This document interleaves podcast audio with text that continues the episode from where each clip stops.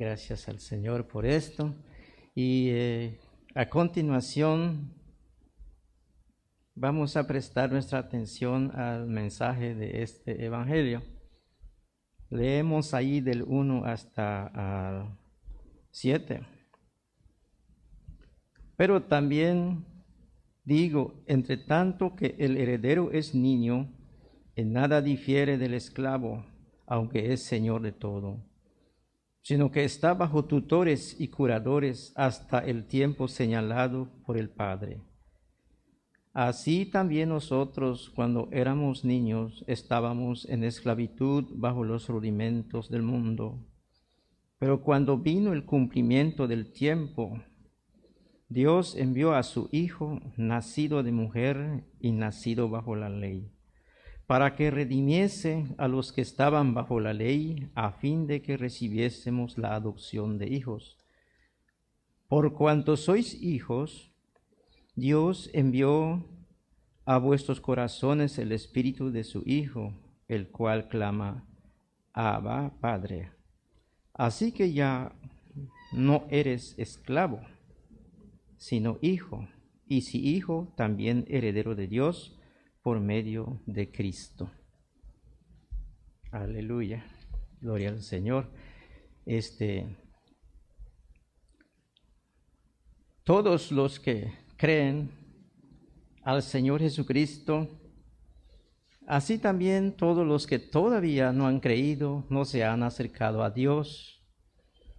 Y Dios les ha dado tanto tiempo para que puedan acercarse, para que puedan venir a Cristo nuestro Señor. Por las dos clases de personas hablaré esta mañana. La dicha de los creyentes y la esperanza del que todavía no ha creído. Aquí vemos que todos los que están en Cristo son los que creen a Cristo. Estos ya son redimidos en Cristo. Todos los que creemos a Cristo estamos en Él y somos hijos por medio de Él y por lo cual somos hijos de libertad, no de esclavitud. Los que creemos a Cristo, somos hijos de la promesa, no hijos de religión, ni de otra cosa, ni por medio de otra cosa, sino por la promesa de Dios.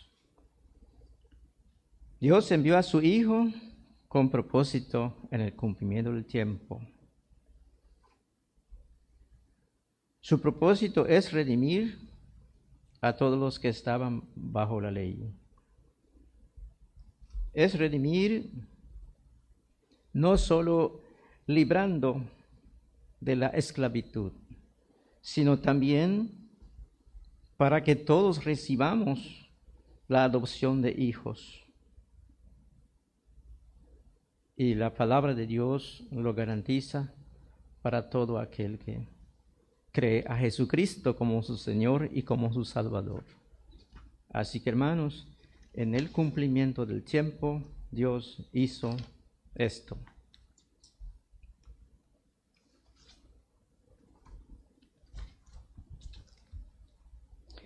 Cuando vino el cumplimiento del tiempo, exactamente como dice allá en su Biblia, en el versículo 4, pero cuando vino el cumplimiento del tiempo, ese cumplimiento del tiempo se refiere al tiempo señalado, al tiempo predeterminado por Dios, al tiempo que da final a las cosas del pasado, como por ejemplo el cumplimiento de este tiempo, primeramente vemos que Dios envió a su Hijo. Entonces el cumplimiento del tiempo es Jesucristo el cumplimiento. Ese cumplimiento de este tiempo es lo que está determinado por Dios. El tiempo de la ley, del pacto de obras, el tiempo de la ira el tiempo de la maldición de la ley, el tiempo de la esclavitud de la ley, que está bien ilustrado en, la vida de los israelitas cuando fueron librados de la esclavitud en Egipto. Fueron 430 años de esclavitud, pero llegó el tiempo determinado por Dios y Dios los libró. Igual que a nosotros en nuestro tiempo, cuando se cumplió el tiempo determinado por Dios que, que las cosas rudimentarias, aquellas cosas que son pronósticos nada más, aquellas cosas que son tipos nada más, llega a su final con la venida de Jesucristo nuestro Señor. Entonces, por, esta razón Dios envió a su Hijo en el cumplimiento de este tiempo. La ley del pacto de obras, la esclavitud y todo eso. Esto no, no significa como decir que hoy se cumple un día que señalamos para hacer una fiesta, no es a eso, sino que el cumplimiento del tiempo tiene que ver con el cumplir todos los requisitos necesarios que demanda la ley divina que nosotros debemos dar, debemos cumplir, debemos obedecerlo todo y perfectamente sin fallar.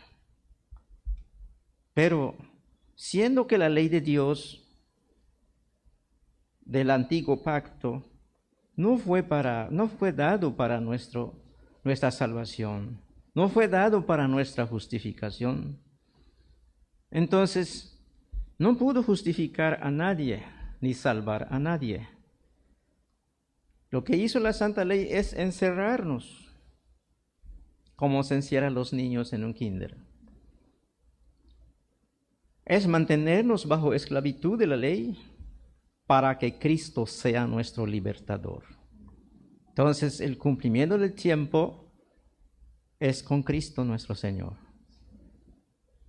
Así que hermanos, ahora todos los que creen a Cristo nuestro Señor ya son libres, ya no están bajo leyes, no están bajo cumplimientos, no están viviendo bajo obras obligatorias de la, de la ley, porque Cristo ya la cumplió todo.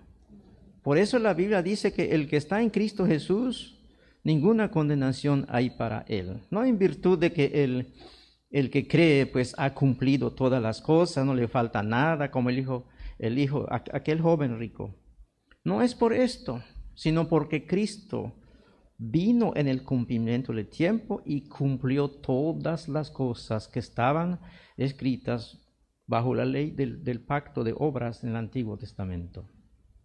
No simplemente se cumplió una fecha, sino que se cumplió a través de la vida de Cristo nuestro Señor. Se cumplió todo por su obediencia perfecta, sin falla. Lo que yo no puedo cumplir, no pude cumplir, aunque al principio uno piensa que puede cumplir, pero no podemos cumplir. Por esto la maldición de la ley continúa sobre las personas que siguen permaneciendo bajo las obras de la ley.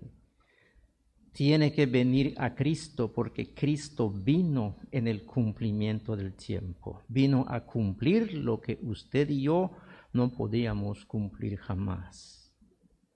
En lo que teníamos que fallar, en cualquier momento o en todo momento estamos fallando, pero Cristo lo cumplió perfectamente sin dejar ningún pendiente. Así que lo que pasó en este cumplimiento del tiempo fue cumplir todas las cosas que demanda la santa ley divina contra el pecador. Todo aquel que no ha creído a Cristo Aquel que no ha creído a Cristo permanece bajo esos, esas exigencias de la santa ley, bajo la ira de Dios, porque la ley demuestra la ira de Dios. En cambio, Cristo demuestra la gracia de Dios, la gracia salvadora de Dios, que vino con el cumplimiento del tiempo. Y miren, eh, el propósito del Hijo que vino, que fue enviado por el Padre, el propósito es para redimir a los que estaban bajo la ley. Como ya les dije antes, bajo todas estas exigencias, de allí Cristo Jesús nuestro Señor vino a redimir a todos los que estaban. Tal vez algunos dicen que, o pueden pensar de que nunca estuvo bajo esa, esas leyes, como que no es para todos la ley, todos estuvimos. Antes de que vengamos a Cristo, estábamos allá, todos confinados. Por esto, la pobre humanidad o la raza humana no se le quita en su pensamiento eso que para que se acerque a Dios primero tiene que preguntar qué debo hacer. ¿Por qué? Porque en su mente es que no está bien delante de Dios como está, está viendo que está cometiendo pecados, errores y muchas cosas más. Y él entonces se le ocurre en la mente, ¿qué debo hacer para ser salvo? Me siento que estoy perdido, estoy corrompido por el pecado, pero ¿qué debo hacer para ser salvo? Eso es la, pregunta de la carne porque no es lo que debe hacer lo que uno necesita, no es que debe hacer, sino quién lo puede librar, quién lo puede salvar, quién lo puede redimir porque está vendido al pecado, como dice Romanos. ¿Quién lo puede redimir allá? ¿Quién podría pagar su rescate porque está bajo la esclavitud del pecado? Jesús dijo a los que, a los que creyeron en Él, no a Él, los que creyeron en Él. Si ustedes permanecen en mi palabra, seréis verdaderamente mis discípulos. La segunda cosa, conoceréis la verdad, y entonces la verdad les hará libres. ¿Cuál fue la reacción de toda esa gente farisea? ¿De qué? ¿De qué vamos a ser libres? Nunca hemos sido esclavos de nadie. Mientras que estaban permaneciendo bajo la ley, estaban preguntando al Señor, ¿de qué vamos a ser libres si nunca hemos estado bajo ninguna esclavitud? La respuesta del Señor fue, todo aquel que hace pecado, ¿qué es? Esclavo es del pecado. Entonces, si son esclavos, no se daban cuenta para ellos todo estaba bien. Para ellos todo, todo iba muy bien. Por eso entonces Jesús les dijo esto, porque Jesús sabe que no creyeron a Él, sino creyeron en Él. Y tenemos que ver algo allá en esa parte, porque ellos querían, querían creer en Jesús, llevando igualmente al mismo tiempo su religión. Es decir, sin soltarlo quieren creer en Jesús sin soltar donde se apoyaban, sin desprenderse de aquello que nunca los podría salvar, los cumplimientos, los requisitos, ceremonias y rituales que estaban exigidas bajo la ley. Ellos pensaban de que eso les iba a salvar. Pero ¿qué nos dice San Pablo a, los filipenses? ¿Cuántas cosas eran para mí ganancia? las cuales lo he perdido, lo he perdido y lo tengo por basura para ganar a Cristo. Entonces lo que le dijo el Señor, conoceréis la verdad y la verdad os hará libres. Verdaderamente es así. Eso que dice San Pablo en Filipenses es la realidad. Porque por conocer a Jesucristo, Ahora todo lo que donde se apoyaba como su verdadera religión, como su esperanza de vida eterna, su esperanza de justicia ante Dios, era esa su esperanza, pero al conocer a Jesucristo, entonces puso aparte esto. Pero estos que vemos allá en San Juan, no es así. Querían seguirlo todo. Querían creer en Jesús siguiendo sus obras. Así que hermanos, los que estaban bajo la ley, es a estos que Cristo vino a redimir. Los que estaban bajo la ley. Y todos estábamos confinados bajo la ley. Bueno, Jesús, el Hijo de Dios, vino al mundo para redimir. Redimir significa rescatar. Pero un rescate se tiene que pagar, no solo llegar y sacar, sino tiene que pagar. Quien pagó nuestro rescate es Cristo. Y el precio de nuestro rescate no fue dinero, fue su propia sangre, según los evangelios. Fue su propia sangre el precio de nuestro rescate. Y ser rescatados ya somos propiedad de Cristo, porque nos compró con su propia sangre. Ahora, y no solamente esto, porque aquí describe, aquí escribe, o sea, describe a Jesucristo, el Hijo de Dios, porque dice, nacido de mujer, nacido bajo la ley. También Jesús estaba bajo la ley y él cumplió la ley de verdad. Nosotros no lo cumplimos, pero Cristo lo cumplió todo y perfectamente. ¿Por qué lo cumplió? Porque Él no es pecador como yo. Él no tiene pecado. Él no nació pecador.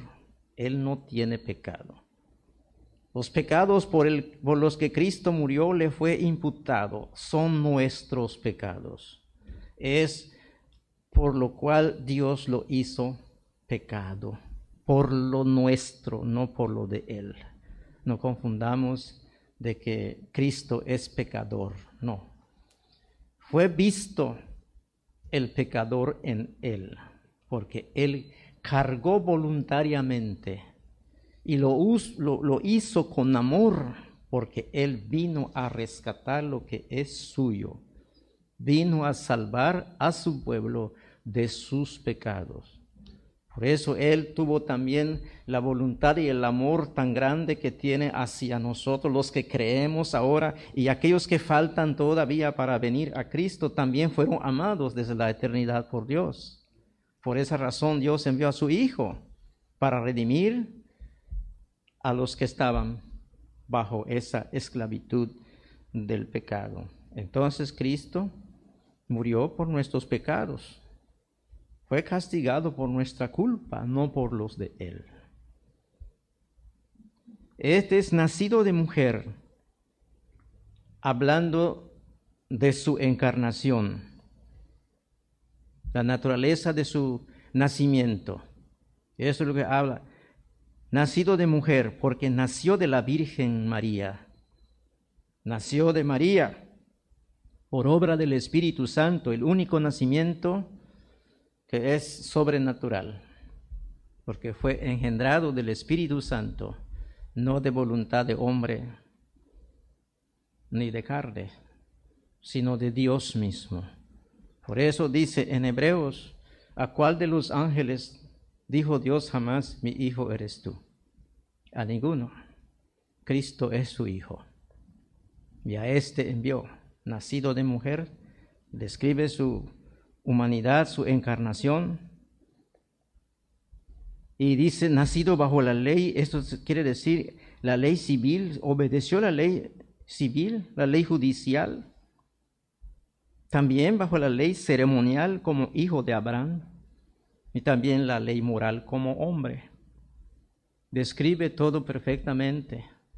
Cómo Dios envió a su Hijo, nacido de mujer, nacido bajo la ley. ¿Para qué? Para redimir a los que estaban bajo la ley. Así que a los que estaban bajo la ley, los que estaban esclavos bajo la maldición, la ira, la justicia de la ley, la paga del pecado, la muerte, el juicio venidero. Cristo vino a redimir a todos los que el Padre le dio. Y los que nos ven en otros lugares, otros amigos que nos logran ver en esta transmisión también, porque realmente lo que Cristo vino a hacer estaba todo determinado por Dios en su decreto santo. Así como nosotros estamos reunidos aquí, también hay mucha gente afuera de nosotros que no han venido todavía a Cristo. Ellos no saben si son también vistos en esta gran obra. Desde la eternidad Dios eligió a los que va a salvar y por ellos envió a su Hijo Jesucristo para salvarlos. ¿Dónde están aquellos? Aquí estamos. Pero hay muchos más que no han venido. ¿Cómo van a venir? Van a venir a través de lo que predicamos, el Evangelio de Jesucristo. ¿Qué es esto? Que Cristo vino a salvar pecadores. ¿Vino Cristo a salvar pecadores, hermanos? ¿O vino a salvar gente buena? No, a salvar pecadores. Y quien se considera verdaderamente pecador, esta persona va a ser salvo. Es candidato para ser salvo. Algunos se preguntan, ¿cómo entenderé yo si Dios me eligió para salvación? Entenderás cuando creas, porque este, creer a Jesucristo de todo corazón es la evidencia de que eres llamado por Él y eres escogido de Dios.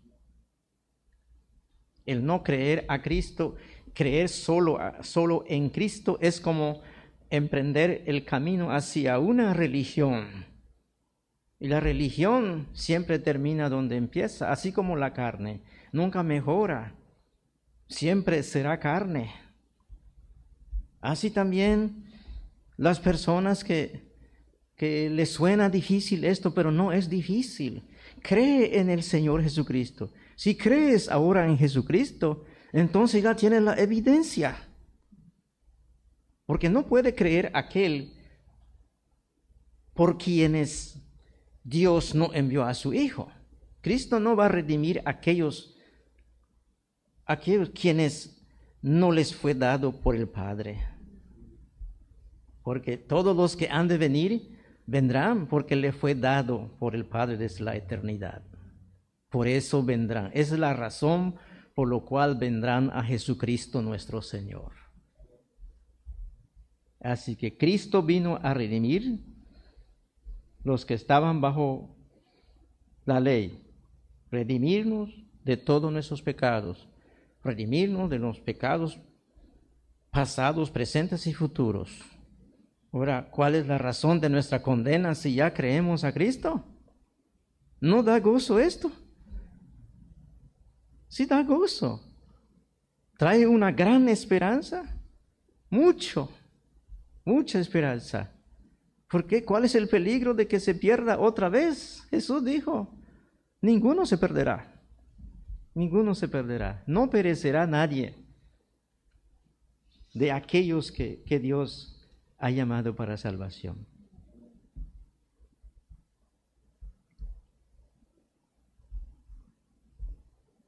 Espero que ustedes estén este, entendiéndome lo que estoy diciendo es lo que tanto me alegra el corazón. Entonces los creyentes, los que creen a Cristo ya son redimidos y los que faltan también fue hecho por ellos, pero tienen que creer para que vengan a Cristo nuestro Señor.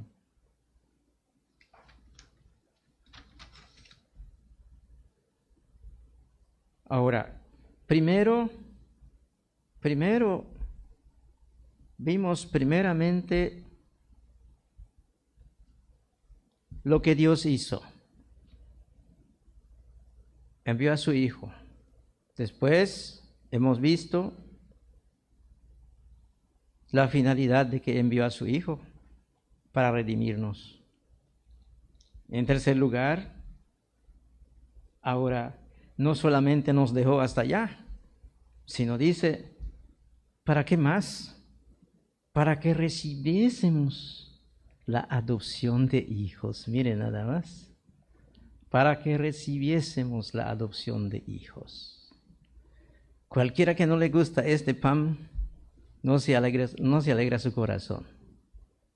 Pero aquel que disfruta este pan, llena su corazón de alegría y de gozo, de más apego y más interés a la palabra de Dios, más deseo de escuchar más la palabra de Dios. Porque imagínense lo que dice para que recibiésemos la adopción de hijos. No solo nos redime, sino también nos da la potestad de recibir la adopción de hijos. Hermanos o amigos, ¿cómo se sentirían después de andar vagando en, en la miseria del mundo, en la pobreza y en todo? Luego te dice un gran Señor, te vine a adoptar. Hoy recibirás tu adopción recibirás la legalidad de tu adopción. También recibirás tus derechos hoy. Y todos los que oyen el Evangelio de Jesucristo y creen en Él, también todos han recibido la adopción de hijos. Todos los que creemos fuimos adoptados en Cristo nuestro Señor. Fuimos adoptados cuando creímos a Cristo nuestro Señor. No nos dejó solamente allá. Ahora nos hace su hijo, imagínense. Nos hace su hijo. Nos cede todos los derechos y todos los privilegios de un hijo verdadero, porque nosotros no somos hijos de Dios por naturaleza, sino hijos de pecado. Pero Dios nos da el derecho de ser hijos de Dios. Primeramente podemos verlo en San Juan capítulo 1, desde su versículo 12 y 13. A los suyos vino y los suyos no le recibieron. Mas a todos los que le recibieron, a todos los que creen en su nombre, les dio potestad de ser hechos hijos de Dios. Dirás, ¿cuáles son mis documentos? Allí inicia. De ahí está el original. Mas todos los que creyeron, los que lo recibieron, les dio potestad de ser hechos hijos de Dios. Y bueno, y estos, si no son hijos de Dios, el único hijo que Dios tiene es Jesucristo, su Hijo. Nosotros no lo éramos. Pero ahora por la fe en el Señor Jesucristo somos hijos de Dios, aleluya. Somos hijos de Dios ahora. ¿Cómo, llega, ¿Cómo llegaste? ¿Cómo llegó ustedes a ser hijos de Dios? Acá está, claramente en el libro de San Juan. Ellos no son engendrados por voluntad de carne, ni de sangre, ni de hombre, sino de Dios es por la voluntad de Dios que nos dio potestad de que seamos sus hijos.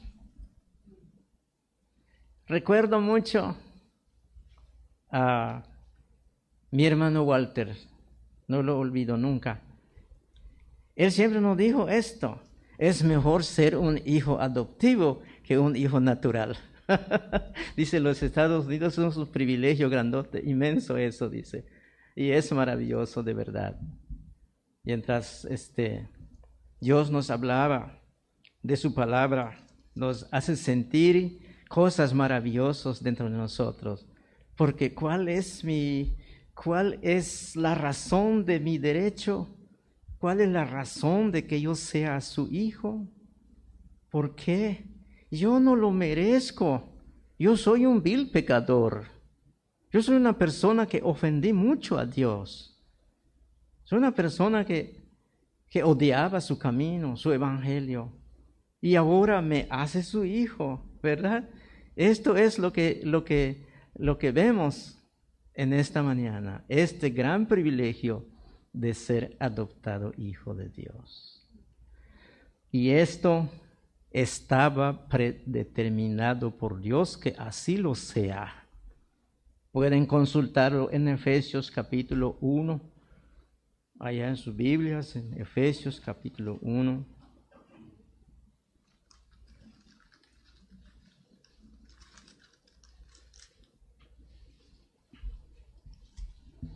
Empezando desde 3, verso 3. Bendito sea el Dios y Padre de nuestro Señor Jesucristo, que nos bendijo con toda bendición espiritual en los lugares celestiales en Cristo. Bendito sea Dios. Según nos escogió en Él, es decir, escogidos en Cristo, según nos escogió en Él antes de la fundación del mundo, ¿para qué cosa? Para que fuésemos santos y sin manchas delante de Él, y en su amor habiéndonos predestinado para ser que adoptados hijos suyos por medio de Jesucristo, según el puro afecto de su voluntad, no por, no por nuestra determinación nosotros.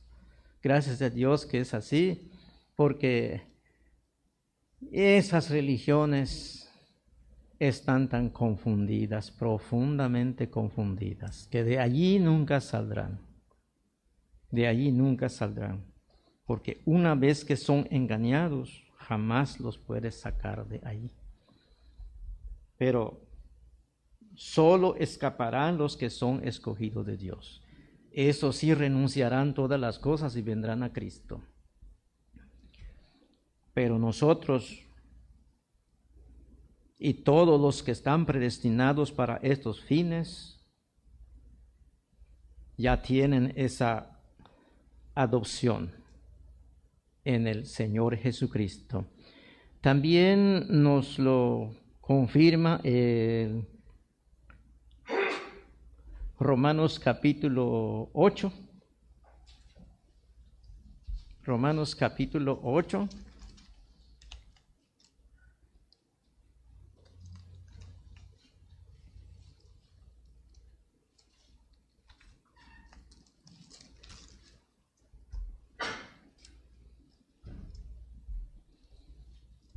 Versículos 14 hasta 17. Dice así, porque todos los que son guiados por el Espíritu de Dios, estos son hijos de Dios.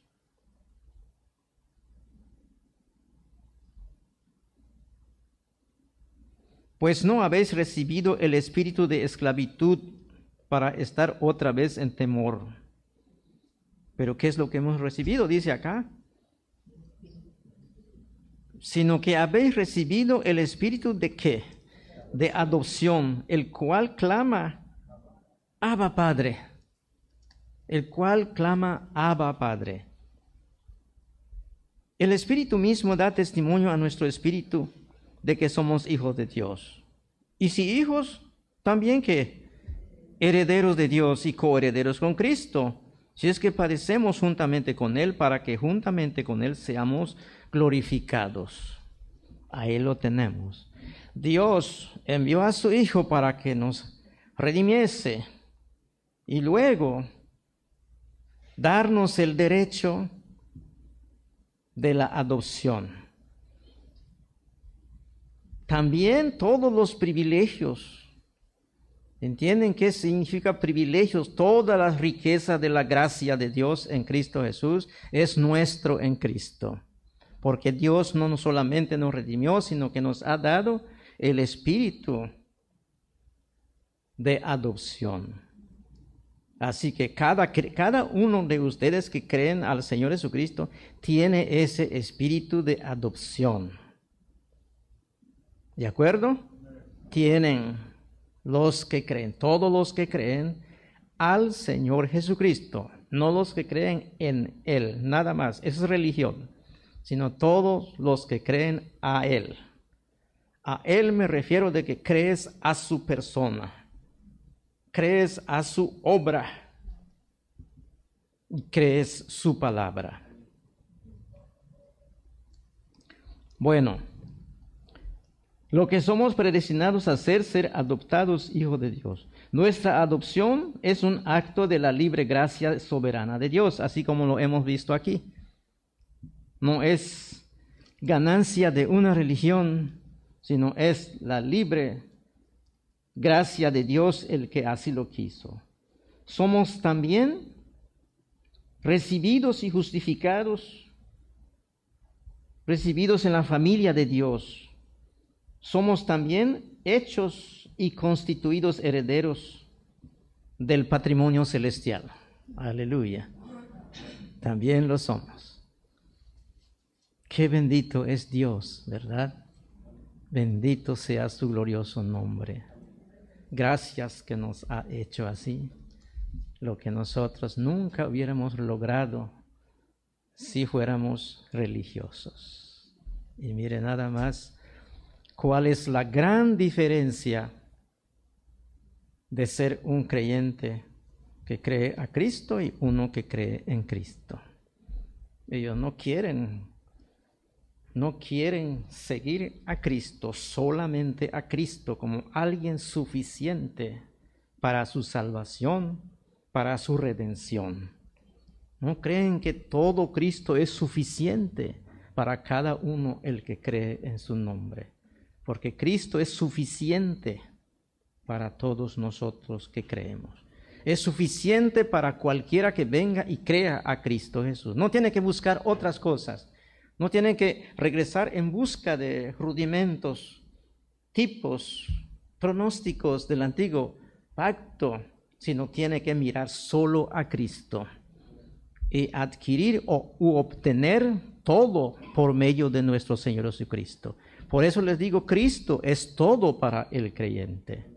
Es todo para el creyente.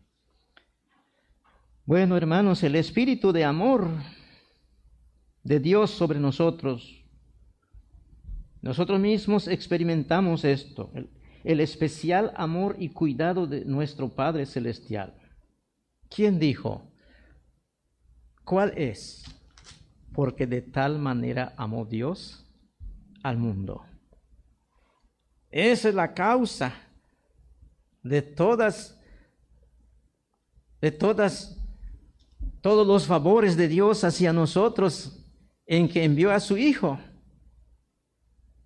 Lo envió por su amor a su pueblo. Lo envió no solamente como se envía un visitante que vaya a, darse un paseo en la Ciudad de México. Bueno, sino fue enviado.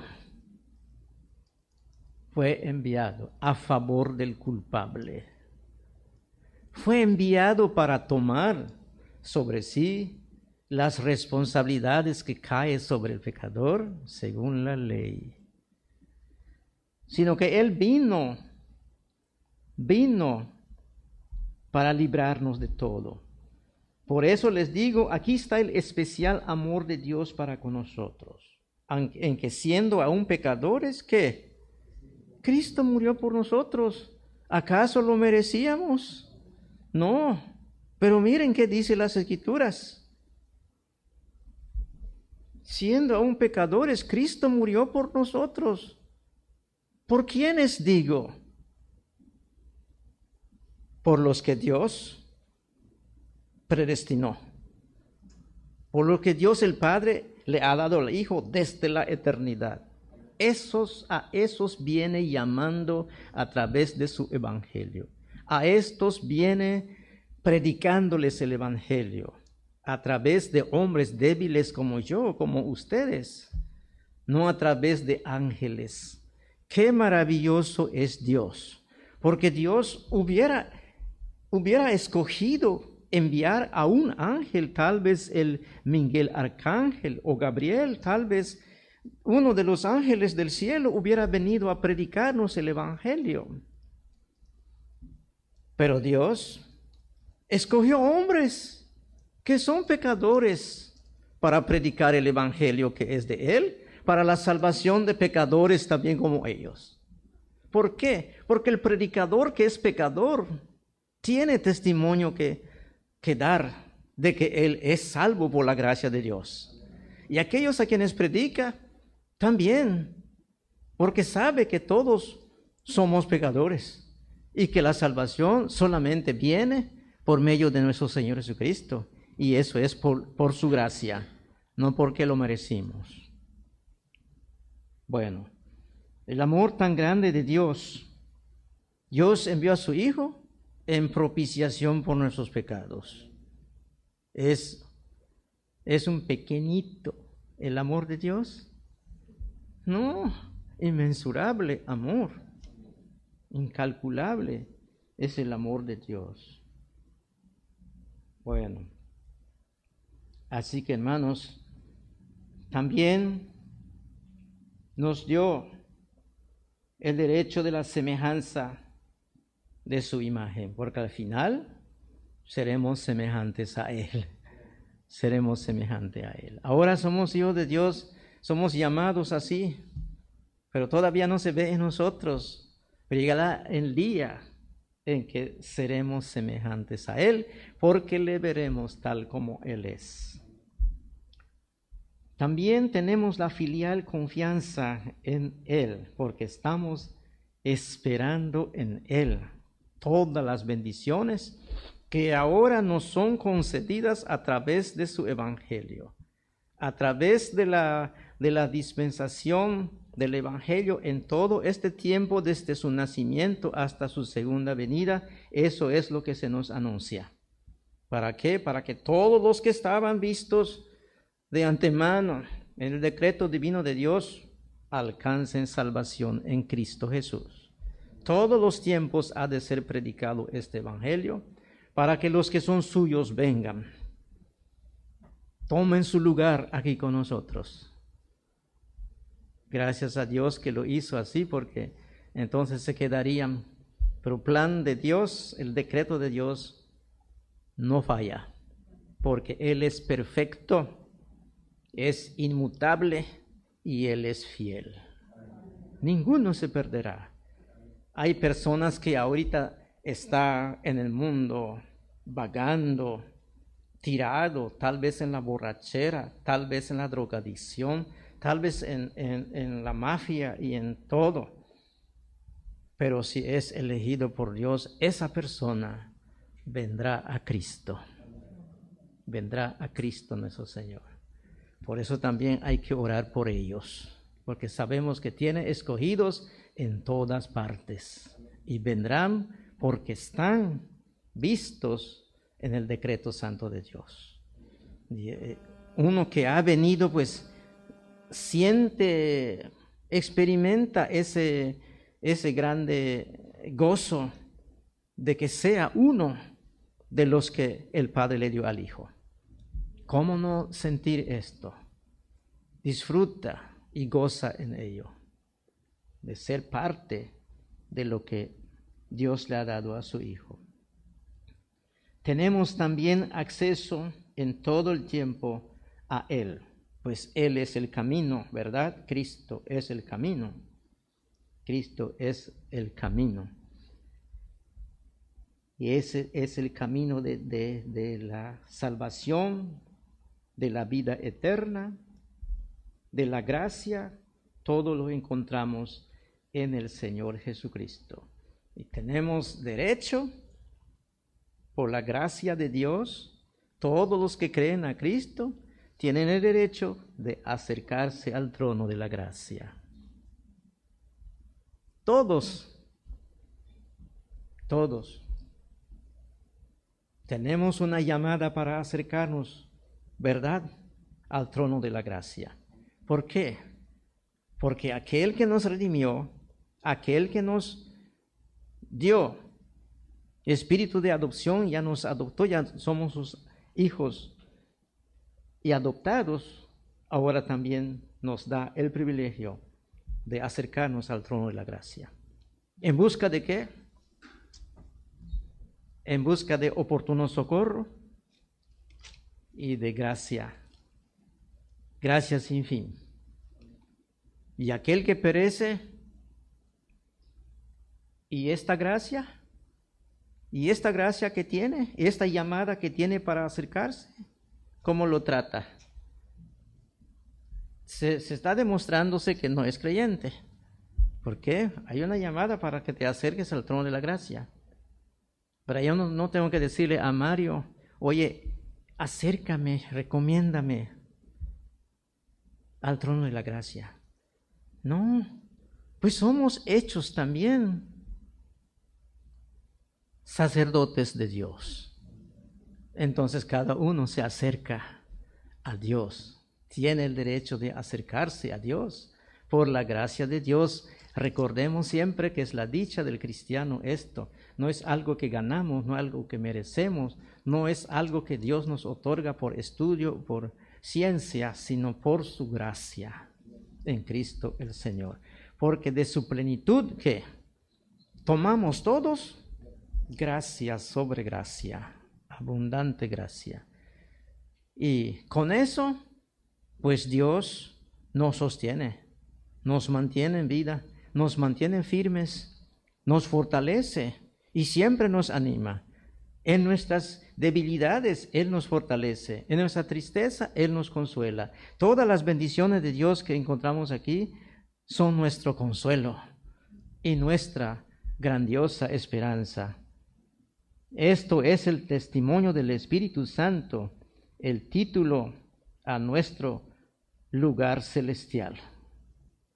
Ya lo tenemos en el Señor Jesucristo, porque somos constituidos herederos en el Señor Jesucristo.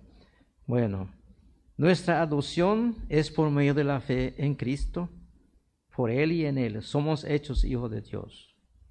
Somos engendrados por la voluntad de Dios para que lo fuésemos. Sin eso, nada hubiera sido así. Si hubiéramos seguido solo la religión, nunca tendríamos esperanza, porque la religión no alcanza nada si no es en Cristo y si no es solamente por Cristo. Bueno, el Espíritu de su Hijo que envió a nuestros corazones, el Espíritu de su Hijo, el cual clama, ¿Cómo clama? Abba, Padre. Abba, Padre, eso significa mi Padre. Significa mi Padre. Abba, Padre quiere decir mi Padre, o también puede ilustrarse como el, como el, eh, ¿cómo se llama? El, aquel sentir que siente uno en su corazón para expresar algo tan grandioso como este. Por eso clama y dice, Abba Padre. Porque realmente uno tiene que ser agradecido a Dios, realmente tiene que clamar a Dios. No porque, lo, no porque clama a Él por, por religiosidad, sino clama a Él porque está en Él el espíritu de adopción. Así es que cuando clamamos a Dios, cuando clamamos a Dios, clamamos a Él como hijos de Él. Clamamos a Dios como hijos de Él. No clamamos a Dios como mirándolo como un objeto religioso, sino como algo mío. Por eso dice Abba Padre, como algo que es mío. Me entusiasmo en Él porque ya es mío. Con todo mi corazón nos habla de su Hijo Jesucristo, nos convence de pecado, nos convence de justicia y de juicio, convence al mundo. El mundo no lo conoce, pero nosotros conocemos este espíritu de adopción. Si lo vieron en su Biblia allá y también en Romanos capítulo 8, 15, ya les cité una vez esto. El mundo, el mundo no lo conoce, pero nosotros lo conocemos. Está obrando en nosotros toda oración y toda súplica. No solo oramos cuando oramos. Por eso también muchos extrañan por qué los, los hermanos de allá no están orando a Dios, no se les oye. ¿Por qué? Porque ellos no gritan, no brincan, no se revuelcan en el piso cuando oran. ¿Por qué? Porque ellos tienen un espíritu dentro de sus corazones que es el Espíritu del Hijo de Dios, por medio del cual clamamos Abba Padre. Está en mí, está en ustedes los que creen. Esta mañana espero que, no olviden esto porque a veces uno dice, yo no sé orar. ¿Cómo es eso que no sabe orar? La, oración no se aprende. La oración lo produce el Espíritu Santo aquí, si cree. Pero si no cree, por eso no busca qué hacer. Es la señal de que no cree porque no busca qué hacer. Si clama en nosotros, Abba Padre, ¿no vamos a poder orar? Claro que sí, claro que sí. Entonces, nosotros lo conocemos. El mundo no lo conoce, pero nosotros le conocemos. Si consultamos en el San Juan 16,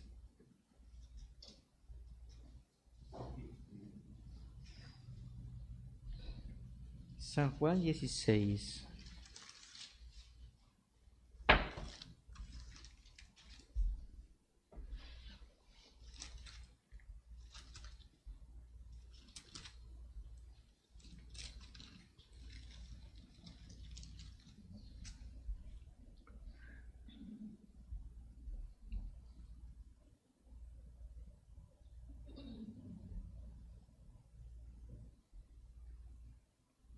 Vamos a leer desde 8.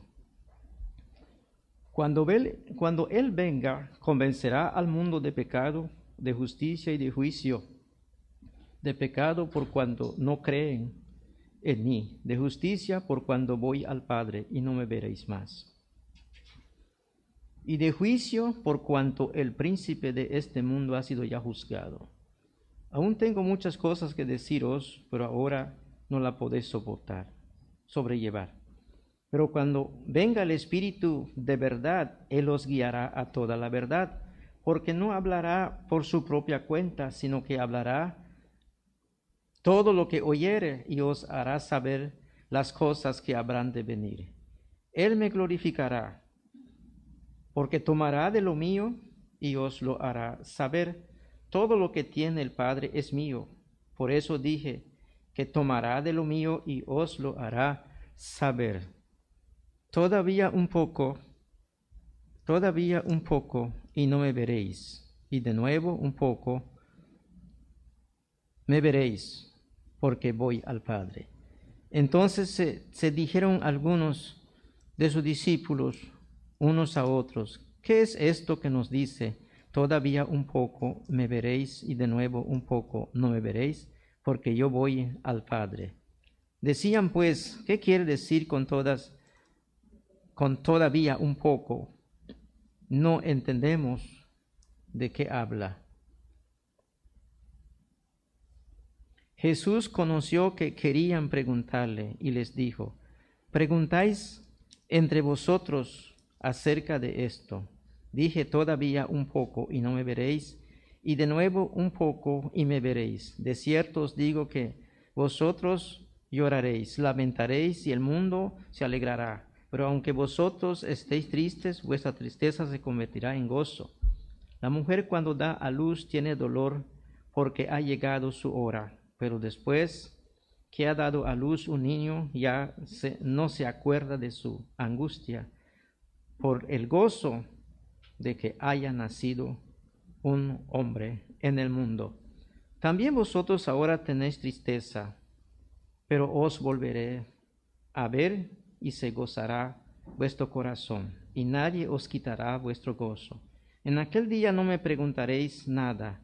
De cierto, de cierto os digo que todo cuando pidiereis al Padre en mi nombre, os lo dará, y hasta ahora nada habéis pedido.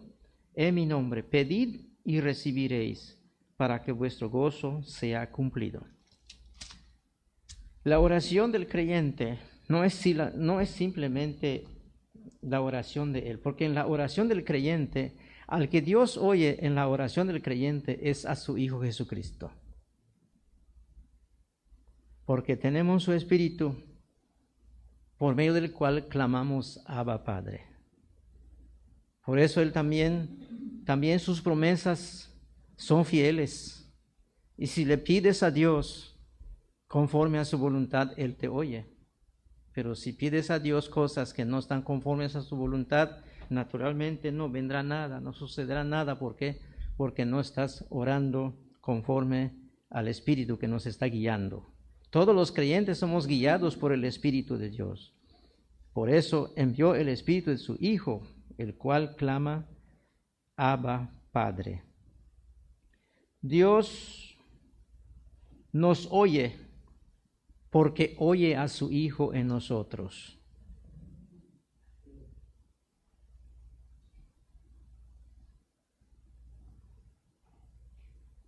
El clamor de un creyente es el, es el clamor del Hijo de Dios.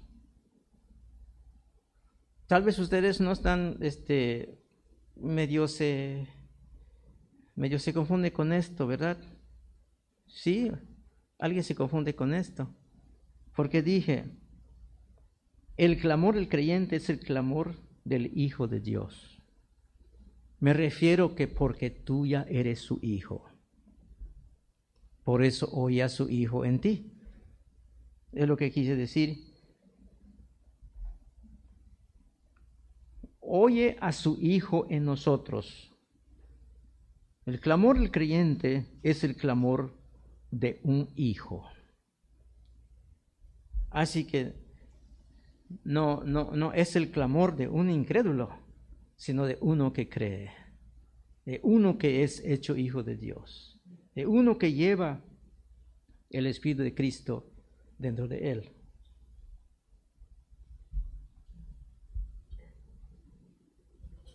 Me disculpan, hermanos.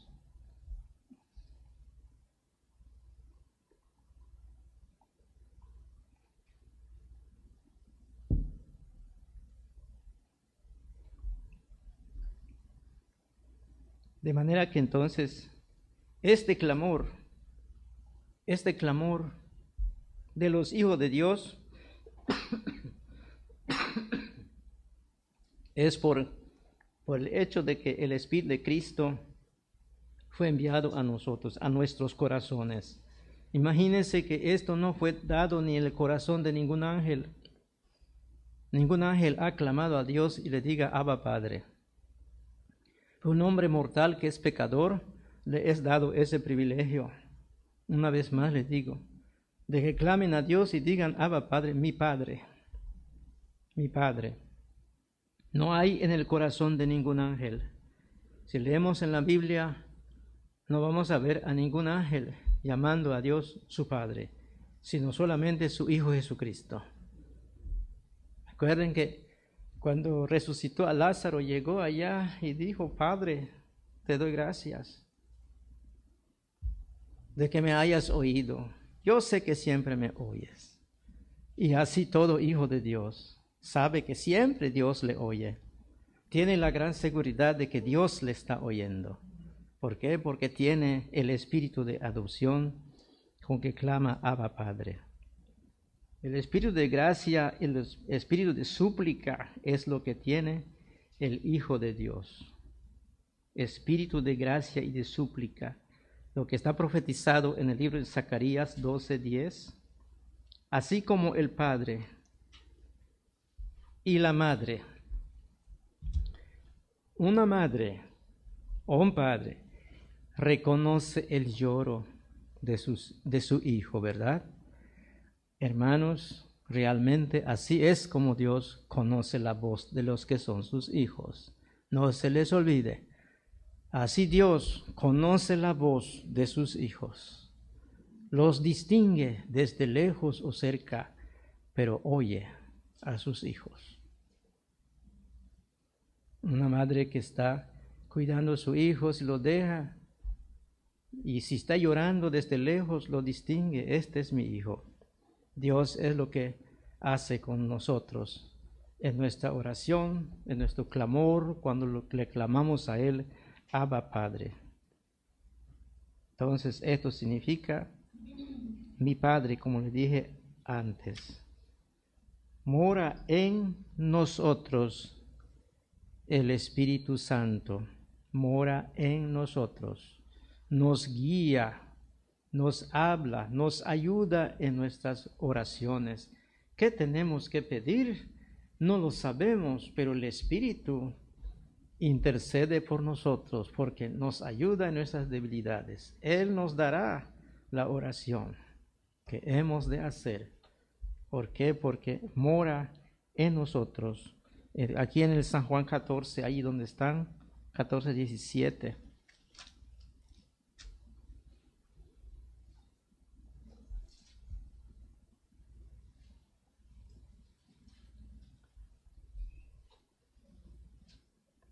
El Espíritu de verdad, el cual el mundo no puede recibir porque no le ve ni le conoce, pero vosotros le conocéis porque mora con vosotros y estará con vosotros. No somos, no, no somos engañados hasta ahora, damos gracias a Dios, no somos engañados, pero el mismo Espíritu nos convence, nos da potestad para distinguir dónde está el mal, dónde está el bien. Nos hace distinguir cuál es la verdad y cuál es el engaño. Si no fuera por Él, también todos nos perderíamos de nuevo. Pero como les dije antes, a los que el Padre le dio al Hijo nunca se perderán, porque el Hijo no lo perderá. Ninguno se perderá. Así que hermanos, este Dios nos oye, porque oye a su Hijo en nosotros. La última cosa, los hijos de Dios son hijos de libertad. No son hijos de esclavitud.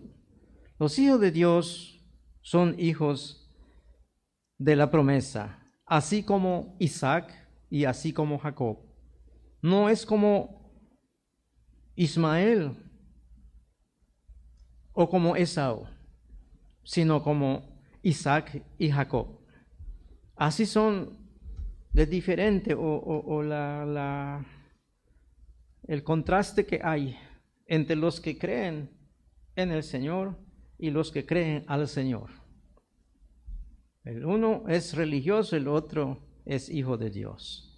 Así también estos dos hombres representan hijos de libertad, no de esclavitud. Hijos de promesa, hijos de promesa, no hijos religiosos, hijos de Dios por fe en el Señor Jesucristo. Son hijos de fe en el Señor Jesucristo. Vea usted allá en el libro de Gálatas capítulo 3.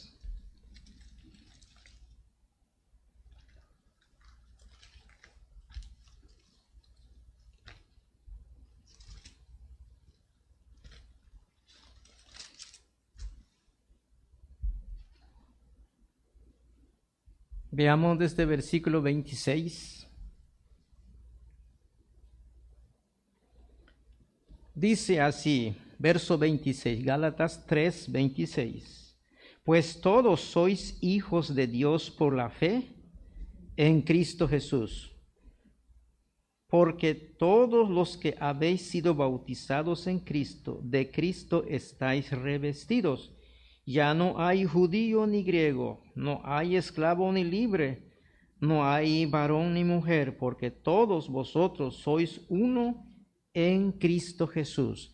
Y si vosotros sois de Cristo, ciertamente linaje de Abraham sois y herederos según la promesa. Ahí son los hijos de Dios, son hijos de libertad, no de esclavitud. Son hijos de promesa, son hijos de fe en el Señor Jesucristo. Cristo a estos redimió en Cristo somos hijos adoptados y Cristo nos ha hecho libres. Así que estemos siempre firmes en la libertad con que Cristo nos hizo libres. Todo creyente es heredero de Dios por medio de Jesucristo. son recibidos en la familia de Dios, son participantes de toda riqueza celestial en el Señor Jesucristo, no aparte de Cristo, jamás aparte de Cristo, siempre es en Cristo nuestro Señor. Por eso dice la Santa Biblia que ah, Cristo es todo para el creyente. Cristo es todo.